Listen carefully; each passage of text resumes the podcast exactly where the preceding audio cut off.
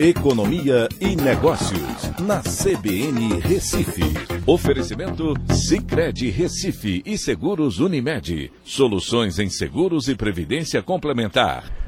Olá, amigos, tudo bem? No podcast de hoje eu vou falar sobre o desempenho da economia americana que surpreendeu negativamente com queda de 1,4% no PIB do primeiro trimestre. O resultado mexeu com o mercado, que vem precificando uma elevação mais forte dos juros americanos, lá pelo Fed, que é o Banco Central americano, para combater a inflação, que atingiu 8,5% no mês de março, no acumulado 12 meses. E será que o Fed vai mudar de postura, a postura agressiva que tinha adotado?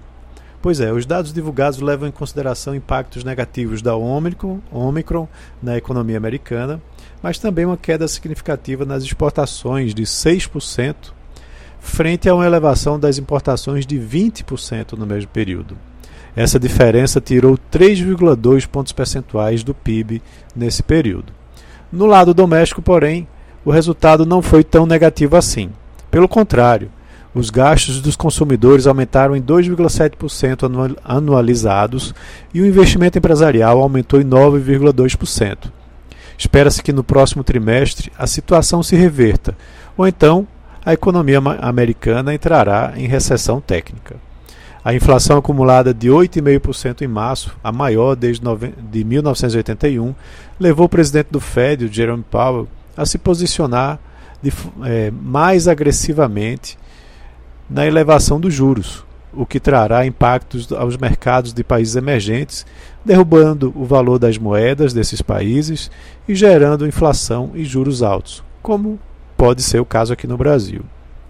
O impacto do aumento dos juros de forma mais agressiva também é, vem derrubando as bolsas americanas, pois os juros ficam mais caros para financiar as empresas de tecnologia e empurram investidores para os títulos de renda fixa isso com a promessa de maiores retornos sem risco.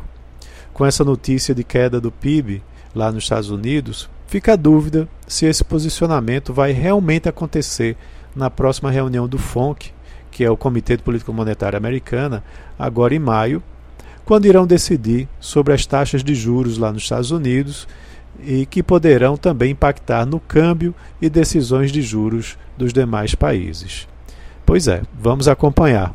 Um abraço a todos e até a próxima.